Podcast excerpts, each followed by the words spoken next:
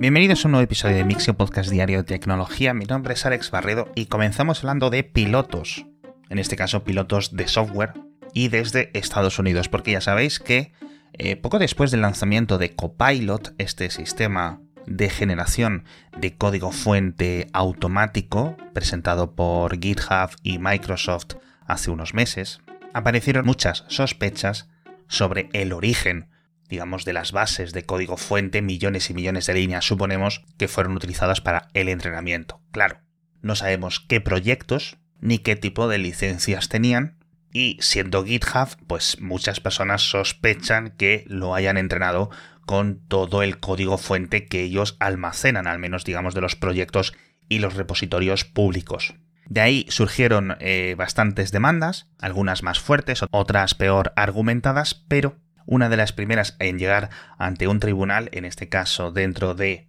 lo que sería la fase de instrucción, nos hemos encontrado con una sorpresa, y es que tanto Microsoft como GitHub como OpenAI piden al tribunal que deseche o que detenga o que anule el juicio, no sé muy bien cuál es la terminología legal exacta, porque los demandantes, dentro de sus argumentos legales, no han dado ningún tipo de prueba específica ni explicado realmente cuáles son los supuestos daños. Al final es muy difícil de probar y más utilizando este tipo de legislación sobre copyright, pero sí es cierto que tanto Copilot como Stable Diffusion como tantos y tantos sintetizadores que hemos visto nacer y florecer en 2022 pues harían muy bien en divulgar exactamente cuáles son sus bases de datos con las que se han entrenado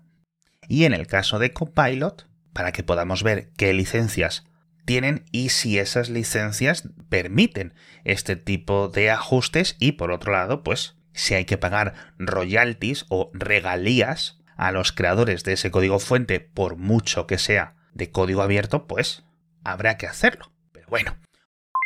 otro tipo de pilotos. En este caso, de los coches autónomos, volvemos a San Francisco, donde ya sabéis que hay dos empresas que tienen licencias de robotaxis y que operan unas pequeñas flotas de vehículos llevando a gente por casi toda la ciudad. Y ahora las autoridades de la ciudad han pedido al gobierno de su estado, de California, que deje de otorgar nuevas licencias para este tipo de vehículos conducidos autónomamente mientras siguen investigando aquellos fallos que os comentaba yo hace unas semanas, o mejor dicho, hace unos meses, porque ya fue hace bastante tiempo, en los que, por algún motivo que no queda muy claro, pues algunos de estos coches se quedaban parados en zonas restringidas, por ejemplo, en salidas de vehículos de emergencia, o se quedaban un poco confundidos y creando pequeños atascos en algunas calles, o que incluso tomaban rutas un poco extrañas, pero el siguiente paso, que parece bastante inminente, es que el gobierno de California les dé licencias para operar con flotas mucho más grandes, y si este tipo de problemas pues no están solucionados, pues en vez de ser 30, 40, 50 coches, pues a lo mejor son 200, 300 coches y puede ser un fastidio, sobre todo, por ejemplo, imaginaos que están bloqueando el paso de una ambulancia o el paso de un camión de bomberos. Y seguimos hablando de conducción autónoma, en este caso no dentro de las ciudades, sino en autovías, porque Mercedes-Benz lleva a Estados Unidos por primera vez su software de conducción autónoma de nivel 3. Ya sabéis que se llama Drive Pilot. Lo llevan probando, pues yo creo que 12 meses aproximadamente en Alemania, en Francia y en otras zonas de Europa. Y ahora los dueños de algunos vehículos eléctricos de Mercedes que tengan este software en sus coches van a poder circular por la autovía en determinadas condiciones, eso sí, sin prestar atención a la conducción, al menos activamente. Mercedes habla directamente, por ejemplo, de algo que quizás a mí me parece peligroso, como que pueden ir jugando al Tetris en la pantalla táctil del coche. Digo Tetris porque lo mencionan específicamente ese juego,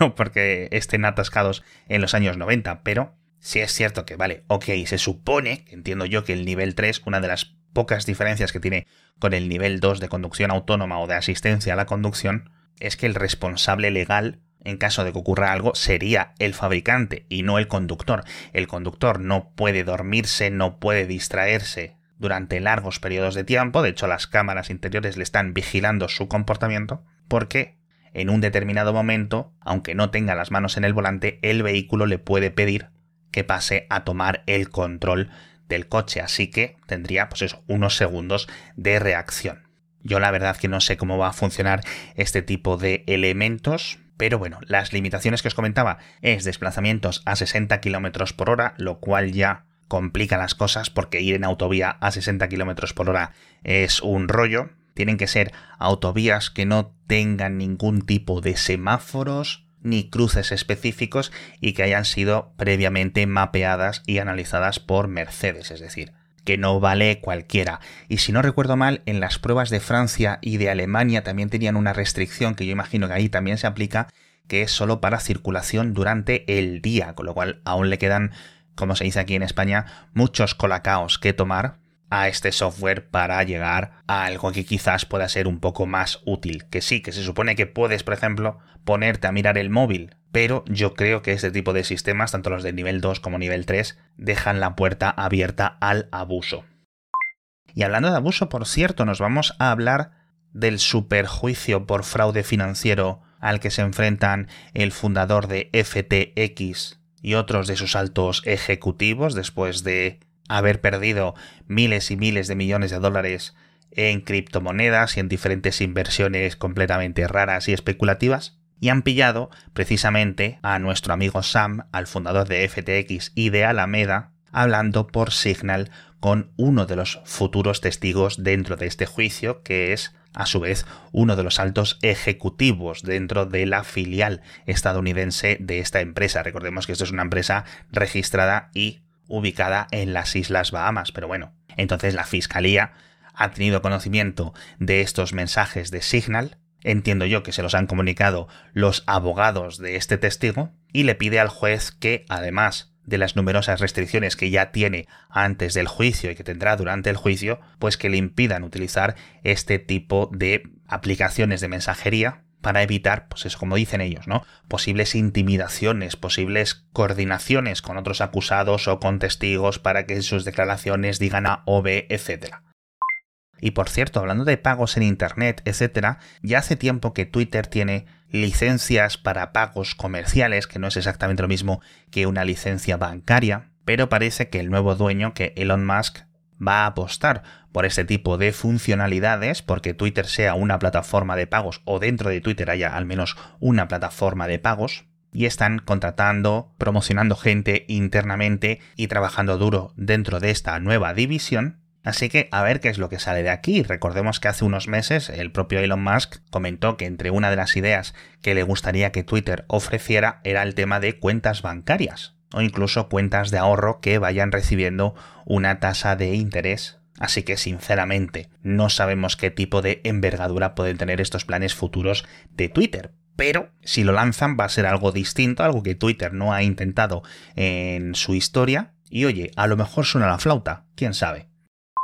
Hablando de pagos, tomamos con el patrocinador de esta semana, que ya sabéis que es BP, que vuelve a tener muy, muy, muy buenas noticias para todos los conductores. Se acabó el plan de ayudas del gobierno para combustibles, pero si seguís manteniendo la aplicación de Mi BP en vuestros móviles o la instaláis por primera vez ahora, ya sabéis que podéis entrar en mibp.es o simplemente buscáis Mi BP en vuestra tienda de aplicaciones de iPhone, de Android, etcétera cuando vayáis a repostar combustibles Ultimate con tecnología Active, pues tendréis esos 10 céntimos de descuento que vas a ir acumulando en tu tarjeta y además de los puntos, pues luego te los puedes ir ahorrando en futuros repostajes. Sigue siendo muy fácil, sigue siendo muy sencillo, ya sabéis que dentro de la aplicación básicamente te registras en cuestión de segundos y te dan un código QR con el cual vas gestionando todos estos ahorros y es que, oye, 10 céntimos por litro se nota y se nota mucho. Así que ya sabéis, os dejo el enlace en las notas del episodio a mibp.es.